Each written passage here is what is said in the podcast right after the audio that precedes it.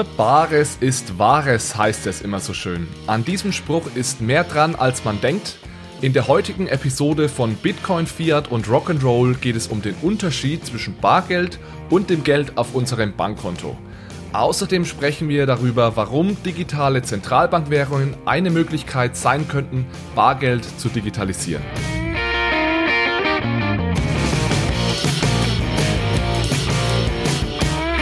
Nach einigen Episoden zum Thema Libra geht es heute mal um ein eher klassisches Thema. Das soll uns dabei helfen, unser aktuelles Geld- und Finanzsystem besser zu verstehen. Ziel dieses Podcasts ist es ja, uns dabei zu unterstützen, die Entwicklungen im Bereich digitaler Währungen besser zu verstehen und darauf vorbereitet zu sein. Um aber zu verstehen, wohin sich Geld entwickeln könnte und wie das Geld der Zukunft aussehen könnte, müssen wir zuerst verstehen, wie das heutige Geldsystem funktioniert. Deswegen möchte ich heute und auch in zukünftigen Episoden nicht nur über Bitcoin und Cryptocurrencies reden, sondern vor allem auch über unser aktuelles Geldsystem. Ich verspreche euch, wenn ihr euch diese und die kommenden Episoden anhört, dann werdet ihr die Welt ein Stück weit mit anderen Augen sehen. Ich möchte jetzt nicht übertreiben, aber Geld ist etwas, womit wir uns jeden Tag umgeben und trotzdem wissen viele oder sogar die meisten nicht, wie genau Geld funktioniert. Wir starten heute mal ganz einfach und sprechen über die zwei wichtigsten Geldarten in unserem Finanzsystem, nämlich das Bargeld und das Geld auf unserem Bankkonto. Am Ende der Episode möchte ich außerdem noch über digitale Zentralbankwährungen sprechen, denn die sind eine Möglichkeit, Bargeld zu digitalisieren. Der Untertitel für diese Podcast-Episode lautet ja, wie viel Geld hast du auf deinem Bankkonto? Es geht mich natürlich nichts an, wie viel Geld du auf deinem Bankkonto hast, aber je nachdem, wie man Geld definiert, hast du im Endeffekt gar kein Geld auf deinem Bankkonto, sondern nur ein sogenanntes Geldersatzmittel. Ich habe ja bereits in den vergangenen Episoden darüber gesprochen, wie man Geld ökonomisch definieren kann. Es werden dafür drei Hauptfunktionen hergenommen, die Geld erfüllen muss. Das war einmal die Wertaufbewahrungsfunktion, die Tauschmittelfunktion und die Recheneinheitsfunktion. Das heißt, durch die ökonomische Brille betrachtet ist Geld alles, was als Wertaufbewahrung dienen kann. Das heißt, man kann damit sparen. Als Tauschmittel, das heißt, ich kann damit handeln, ich kann es gegen andere Dinge tauschen. Und als Recheneinheit, das heißt, ich drücke den Wert anderer Dinge durch dieses Geld aus. Eine andere Möglichkeit, Geld zu definieren, ist, dass der Staat einfach gesetzlich festlegt, was Geld ist und was nicht. Und genau so funktioniert unser modernes Finanzsystem. Der Staat definiert das gesetzliche Zahlungsmittel. Das heißt nicht, dass es nicht nach ökonomischer Definition noch andere Geldarten geben kann, aber das vom Staat festgelegte gesetzliche Zahlungsmittel ist das einzige, das man als Bürger dieses Staates akzeptieren muss. Schauen wir uns das mal ein bisschen genauer an. In Deutschland ist das gesetzliche Zahlungsmittel im Paragraph 14 des Gesetzes über die Deutsche Bundesbank definiert. Dort heißt es, auf Euro lautende Banknoten sind das einzige unbeschränkte gesetzliche Zahlungsmittel. Ähnlich ist es in der Schweiz, da ist es in Artikel 2 des Bundesgesetzes über die Währung und die Zahlungsmittel festgelegt. In diesem Artikel steht, dass der Schweizer Franken das gesetzliche Zahlungsmittel der Schweiz ist. Welche Bedeutung hat es jetzt, dass der Euro und Schweizer Franken die gesetzlichen Zahlungsmittel in Deutschland und der Schweiz sind? Der entscheidende Unterschied zwischen einem gesetzlichen Zahlungsmittel und anderen Zahlungsmitteln ist, dass es eine Annahmepflicht für gesetzliche Zahlungsmittel gibt. Das heißt, wenn du bei irgendjemandem Schulden hast, dann ist es dein Recht, diese Schulden in Form der gesetzlichen Zahlungsmittel zu begleichen. Und dein Gläubiger ist verpflichtet, diese Zahlungsmittel zu akzeptieren. Zum Beispiel ist dein Vermieter verpflichtet, die Miete in Euro anzunehmen. Wenn du das Auto deines Nachbarns beim Einparken beschädigt, dann bist du berechtigt, die dadurch entstandenen Kosten in Euro zu begleichen. Dein Nachbar ist aber nicht verpflichtet, beispielsweise Bitcoin von dir zu akzeptieren. Soweit so normal würde ich sagen. Also ich denke, das ist jetzt keine außergewöhnliche Neuigkeit für die meisten von euch. Jetzt hört man ja aber immer wieder Geschichten, in denen Menschen diese Annahmepflicht gesetzlicher Zahlungsmittel auf die Spitze treiben und beispielsweise Strafen fürs Falschparken oder für Geschwindigkeitsüberschreitungen in Form von 1 Cent Münzen bezahlen. 2008 hat beispielsweise ein Mann am Wuppertaler Amtsgericht einen Bußgeldbescheid in Form von knapp 30.000 1 Cent Münzen bezahlt. Die Münzen hatten insgesamt ein Gewicht von 67 Kilogramm. Das Amtsgericht hat diese Zahlung damals akzeptiert. Die Frage ist allerdings, hätten sie das tun müssen? Und kann ich jetzt immer, wenn ich wütend bin über einen Bußgeldbescheid, mit einem Sack voller 1-Cent-Münzen ankommen, um meinem Ärger Ausdruck zu verleihen? Also zuerst muss ich natürlich sagen, dass das von vornherein eine total bescheuerte Idee ist, denn die einzigen, die unter einer solchen Aktion leiden, sind die Mitarbeiter dieser Ämter und die können am wenigsten für euer Bußgeld. Beispielsweise mussten damals in Wuppertal die Wachtmeister die 67 Kilogramm schweren Münzen durch die Gegend schleppen. Abgesehen davon wäre das Amtsgericht auch nicht verpflichtet gewesen, diese Zahlung anzunehmen, denn es gibt eine Beschränkung für die Annahmepflicht gesetzlicher Zahlungsmittel. Banknoten, also Geldscheine, müssen unbegrenzt angenommen werden. Bei Münzen gibt es allerdings eine Beschränkung. In Deutschland ist diese Beschränkung 50 Münzen, in der Schweiz sind das 100 Münzen. Das gilt für Amtsgerichte genauso wie für Lebensmittelhändler oder den Kiosk um die Ecke. Es gibt noch eine weitere Besonderheit zum gesetzlichen Zahlungsmittel.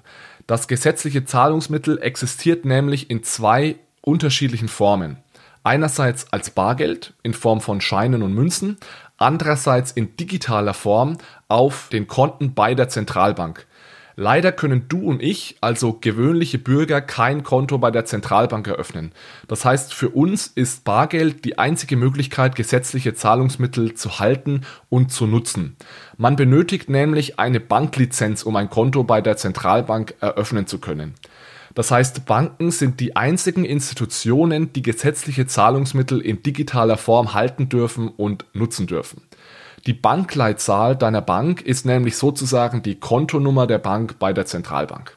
Jetzt ist es ja aber so, dass wir den Großteil unseres Geldes nicht in Bar halten, sondern auf unserem Bankkonto. Und deswegen ist es wichtig zu verstehen, dass dieses Geld auf dem Konto, auf dem Bankkonto, kein gesetzliches Zahlungsmittel ist. Die Zahlen, die du auf deinem Kontoauszug siehst, sind also kein echtes Geld im Sinne des Gesetzes. Dieses Geld auf deinem Bankkonto hat sogar einen extra Namen. Es heißt Buchgeld oder Chiralgeld. Und Buch- oder Chiralgeld gehört zu den sogenannten Geldersatzmitteln oder auch Geldsurrogaten genannt. Es handelt sich also nicht um echtes vom Staat anerkanntes Geld, sondern nur um einen Ersatz für dieses Geld. Andere Beispiele für Geldersatzmittel sind Reiseschecks, oder sogar Briefmarken und Gutscheine. Während aber jedem klar ist, dass eine Briefmarke kein echtes Geld ist, ist es vielen Menschen eben nicht klar, dass es auch für das Geld auf dem Bankkonto gilt. Es ist so ein bisschen trügerisch, da Buchgeld, also das Geld auf dem Bankkonto, überall als Geld akzeptiert wird. Und das trifft eben nicht notwendigerweise auf andere Geldersatzmittel zu, wie beispielsweise Reiseschecks. Es ist aber, denke ich, jedem klar, dass wenn du 100 Euro bar bei der Bank einzahlst, dass die Bank dieses Geld nicht nimmt und in ein Schließfach steckt mit deinem Namen drauf. Die Bank reinvestiert dieses Geld beispielsweise in neue Kredite, das heißt, sie verleiht das Geld weiter. Und es gibt da einen Klassiker der Filmgeschichte, eine Szene aus dem Film It's a Wonderful Life aus den 50er Jahren. Darin kommt es zu einem Bankrun. Das heißt, alle Kunden der Bank wollen gleichzeitig ihr Geld zurückhaben. Der Manager der Bank, George Bailey, erklärt dann den Anwesenden, dass eine Bank so nicht funktioniert. Er sagt, ihr tut alles so, als hätte ich euer Geld in einen Safe. Das Geld ist nicht hier. Seine Kunden haben dafür natürlich in dem Moment eher wenig Verständnis, aber es ist wirklich eine super Szene, die deutlich macht, äh, dass eine Bank eben nicht das Geld in den Safe steckt, sondern das Geld reinvestiert und damit arbeitet. Und ich verlinke euch diese Szene gerne mal in den Show Notes. Also wichtig ist es zu verstehen, dass das Geld auf deinem Bankkonto im Endeffekt nur eine Forderung an die Bank ist. In der Praxis bedeutet das, in dem Moment, in dem du Bargeld bei deiner Bank einzahlst, wechselt dieses Geld seine Form von einem gesetzlich geschützten Zahlungsmittel hin zu einer Forderung an die Bank. Also einem Zahlungsversprechen der Bank an dich. Es wird zum Buchgeld. Und diese Forderung an die Bank wird eben in Form von Zahlen auf unserem Konto festgehalten. Dieses Buchgeld ist dann kein gesetzlich geschütztes Zahlungsmittel mehr. Wir haben allerdings einen Anspruch auf die Rückzahlung in Form von Bargeld. Das heißt, die Bank ist gesetzlich verpflichtet, uns das Buchgeld in Form von Bargeld auszuzahlen, wenn wir das möchten. Und diese Forderung können wir im Notfall auch vor dem Gericht durchsetzen. Wenn die Bank allerdings pleite geht, dann werden wir zu Gläubigern der Bank und es kann sein, dass unser Geld weg ist. Das mussten beispielsweise die Menschen in Griechenland und Zypern während der Euro-Schuldenkrise schmerzlich erfahren. Nach der Schuldenkrise, also in 2014, wurde dann EU-weit eine Einlagensicherung von 100.000 Euro eingeführt. Das heißt, Bankkonten sind bis zu 100.000 Euro durch den Staat versichert. Sollte deine Bank also pleite gehen und du hast weniger als 100.000 Euro auf dem Konto, dann greift der Staat ein und zahlt dir dieses Geld zurück. Ab 2024 soll diese Rückzahlung übrigens innerhalb von sieben Tagen über die Bühne gehen. Denn es bringt ja nichts, wenn deine Bank pleite geht und du erst zehn Jahre warten musst, um nach langwierigen Insolvenz- und Gerichtsverfahren dann irgendwann das Geld äh, ausgezahlt bekommst. In der Schweiz beläuft sich die Einlagensicherung übrigens auf 100.000 Schweizer Franken. Allerdings ist die Absicherung bei insgesamt 6 Milliarden Franken Gesamtvolumen gedeckelt. Das heißt, im Falle einer Insolvenz können nur 60.000 Kunden mit einer vollen Auszahlung rechnen. Und glaub, glaubt mir, in der Schweiz gibt es deutlich über 60.000 Konten, die mehr als 100.000 Franken enthalten.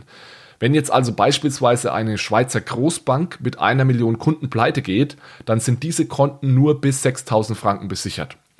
Wie ihr seht, gibt es also trotz Einlagensicherung durchaus noch einen Unterschied zwischen echtem Geld also dem gesetzlichen Zahlungsmittel und den Geldsurrogaten oder Geldersatzmitteln.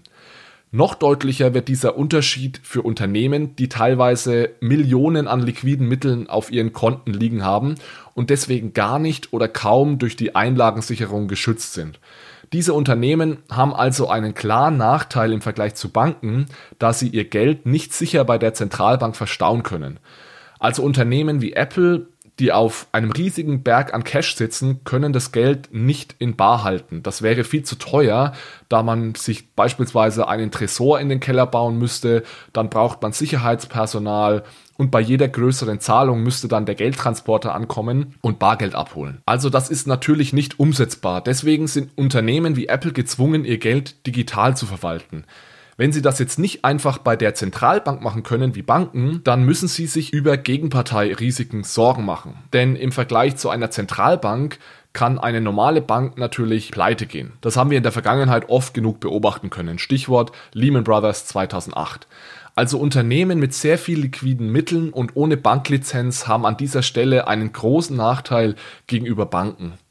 Diese Unternehmen legen ihr Geld dann oft in Geldmarktfonds an oder investieren es in Staatsanleihen. Und das ist auch ein Grund, warum die Zinsen für Staatsanleihen so niedrig sind. Es ist nicht der einzige Grund, aber es ist ein Grund. Es ist mittlerweile so, dass die komplette deutsche Zinskurve negativ ist. Das heißt, egal wie lange du dem deutschen Staat Geld leist, du bekommst am Ende weniger zurück, als du ausgeliehen hast. Und ein Grund dafür ist eben, dass sehr viele Institutionen diese Staatsanleihen halten, um ihr Geld sicher zu verwahren, da sie eben nicht alles bei der Bank liegen lassen können oder wollen. Also man leiht lieber dem deutschen Staat Geld, anstatt es einer Bank zu leihen. Das ist, denke ich, logisch. Durch die expansive Geldpolitik der EZB gibt es aktuell eben sehr viel Liquidität im Markt. Das heißt, die Nachfrage nach diesen Staatsanleihen als ein Vehikel, um Geld sicher zu verwahren, ist sehr hoch. Gleichzeitig wächst das Angebot an Staatsanleihen nur sehr langsam. Einerseits hat die EZB in den vergangenen Jahren viele Staatsanleihen aufgekauft, andererseits gibt es beispielsweise in Deutschland so etwas wie eine Schuldenbremse. Das heißt, der deutsche Staat kann nicht unendlich Staatsanleihen emittieren und sich dadurch immer weiter verschulden, sondern es gibt eine Grenze. Und somit haben wir also eine sehr stark ansteigende Nachfrage nach Staatsanleihen, die einem langsam ansteigenden oder sogar stagnierenden Angebot gegenübersteht. Und das sorgt dafür, dass die Zinsen in den Keller gehen. So, was könnte man jetzt dagegen am besten tun? Eine Möglichkeit, den Unternehmen mehr Sicherheit zu geben, wäre es ihnen, den Zugang zur Zentralbank zu ermöglichen. Das heißt, dass dann nicht nur Banken ein Konto bei der Zentralbank halten können, sondern eben auch Unternehmen oder sogar Privatleute. Und somit wären wir beim Thema digitale Zentralbankwährungen. Diese Währungen würden es nämlich, je nachdem wie sie ausgestaltet sind, ermöglichen, Bargeld in digitaler Form zu halten. Das heißt, wir wären nicht gezwungen, auf physisches Papier oder Metall zurückzugreifen, wenn wir das gesetzliche Zahlungsmittel nutzen wollen, sondern wir könnten über unser Konto bei der Zentralbank echtes staatliches Geld halten und auch für Bezahlungen nutzen. Ich persönlich fände das einfach nur fair, wenn jeder Mensch dieses Recht hätte und eben nicht nur Banken. Allerdings gibt es da natürlich einige Bedenken und Hürden, die noch aus dem Weg geräumt werden müssen. Beispielsweise müssen wir dafür sorgen, dass der Staat nicht alle unsere Transaktionen überwachen kann, wenn, seine, wenn wir seine digitale Zentralbankwährung nutzen. Außerdem müssen wir aufpassen, dass wir den Bankensektor nicht zu sehr schädigen. Denn wenn am Ende jeder sein Geld bei der Zentralbank hält, dann verlieren die Banken natürlich alle ihre Kunden und somit auch die wichtigste Finanzierungsquelle. Ich werde mich über diese Themen noch ausführlicher in zukünftigen Episoden beschäftigen. Zum Abschluss würde ich gerne nochmal zurück zu den Geldersatzmitteln kommen und über einige weitere alternative Geldformen in unserem Finanzsystem sprechen. Zuerst müssen wir festhalten, dass die beiden Geldarten, die wir bis jetzt besprochen haben, also das Bargeld und das Buchgeld, mit sehr, sehr großem Abstand die dominierenden Zahlungsmittel in unserem Finanzsystem sind. Es gab und gibt aber dennoch andere Geldsurrogate, die auch als Zahlungsmittel eingesetzt werden.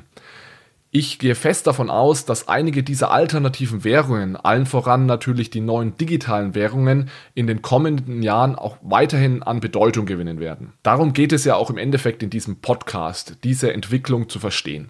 Ich glaube aber, das bekannteste Geldsurrogat ist keines der digitalen Geldmittel, sondern eines, das schon seit Jahrtausenden existiert und lange Zeit sogar das bevorzugte Zahlungsmittel war. Und ich spreche hier von Gold. Der größte Unterschied zwischen Gold und dem Zentralbank- und Buchgeld ist, dass Gold einen intrinsischen Wert hat, also es ist eine Art Warengeld. Gold wird also nicht deswegen als Geld benutzt, weil der Gesetzgeber das so bestimmt hat, sondern weil wir Menschen Gold als Rohstoff in der Industrie und als Schmuck nutzen und wertschätzen. Darüber hinaus hat Gold natürlich noch zusätzliche Eigenschaften, die es sehr attraktiv als Geld machen. Dazu gehören beispielsweise seine Beständigkeit, seine Teilbarkeit und vor allem auch seine Knappheit. Ein weiteres Geldsurrogat sind Kryptowährungen. Einige dieser Währungen sind besser als Geld geeignet als andere. Ich mache noch eine gesonderte Episode dazu, warum ich glaube, dass Bitcoin niemals eine Weltwährung werden wird, beziehungsweise in irgendeiner signifikanten Form als Zahlungsmittel dienen wird. In der Episode werde ich dann aber auch erklären, warum ich trotzdem ein Fan von Bitcoin bin und glaube, dass es als das erste knappe digitale Asset durchaus eine Zukunft hat, aber eben nicht als Geld. Bislang hat es noch keine der Kryptowährungen geschafft, dem Bargeld oder dem Buchgeld ernsthaft Konkurrenz zu machen, aber das Potenzial ist generell da. Das Innovative an den klassischen Kryptowährungen ist eben, dass sie dezentrales Geld sind, dass es also keine Zentralbank, keine Bank und auch kein Unternehmen gibt, das diese Währungen kontrolliert. Das Problem ist aktuell noch, dass die Kryptowährungen nur skalieren, wenn man diese Dezentralität ein Stück weit aufgibt, da ansonsten die Bandbreite nicht ausreicht, um genügend Transaktionen zu verarbeiten. Genau das wird beispielsweise bei Facebooks neuer digitaler Währung Libra gemacht und damit kommen wir auch zu einer weiteren äh, Kategorie von Geldsurrogaten, die ich ganz allgemein als digitale Währungen zusammenfassen würde. Diese Währungen haben teilweise kryptografische oder Blockchain-Elemente, teilweise aber auch nicht. Und zu dieser Kategorie gehören, wie gesagt, Facebooks LibraCoin, Zahlungsdienstleister wie Alipay, aber eben auch digitale Zentralbankwährungen. Und das Besondere an digitalen Zentralbankwährungen ist, dass sie da das Potenzial haben, nicht nur Geldsurrogat zu sein, sondern eben auch gesetzliches Zahlungsmittel. Denn sie werden ja von Zentralbanken emittiert und sind somit im Endeffekt Zentralbankgeld, also echtes Geld. Ich lehne mich ja selten aus dem Fenster, aber bei digitalen Zentralbankwährungen bin ich mir sehr sicher, dass sie in der einen oder anderen Form in Zukunft kommen werden. Viele Zentralbanken arbeiten ja schon daran und deswegen werden wir uns auch in den kommenden Episoden noch etwas ausführlicher mit diesen Währungen auseinandersetzen. Dann würde ich sagen, belassen wir es dabei für heute. Ich möchte die heutige Episode mit einer kurzen Zusammenfassung beenden. In unserem modernen Finanzsystem definiert der Gesetzgeber das gesetzliche Zahlungsmittel und legt damit fest, was echtes Geld ist und was nur als Geldsurrogat oder Geldersatzmittel dient. Bargeld ist das einzige gesetzliche Zahlungsmittel, auf das normale Bürger Zugriff haben. Das Geld auf unserem Bankkonto, auch Buchgeld genannt, ist kein echtes Geld, sondern eine Schuldverschreibung bzw. ein Zahlungsversprechen der Bank. Das führt zu allerlei Problemen, da vor allem große Unternehmen Probleme haben, ihre Liquidität sicher zu parken. Deswegen investieren sie in Staatsanleihen, was wiederum die Zinsen dieser Anleihen zum Absturz bringt. Eine Möglichkeit, dieses Problem zu lösen, wäre es, Nichtbanken, also Unternehmen und normalen Bürgern, auch einen Zugang zur Zentralbank zu geben. Digitale Zentralbankwährungen wären ein Vehikel, mit denen man das umsetzen könnte. Zum Abschluss haben wir uns noch andere Geldsurrogate angesehen, wie beispielsweise Gold, Kryptowährungen und andere digitale Währungen, wie beispielsweise Facebooks Libra. Keines dieser Geldsurrogate fungiert allerdings aktuell in signifikanter Art und Weise als Geld. Das heißt aber nicht, dass sich das in Zukunft nicht ändern kann. Am meisten Potenzial sehe ich aktuell für digitale Zentralbankwährungen. Vielen Dank fürs Zuhören, danke für euer Feedback und eine gute Bewertung auf eurer favorisierten Podcast-Plattform. Ich freue mich aufs nächste Mal. Bis dahin, ciao, ciao.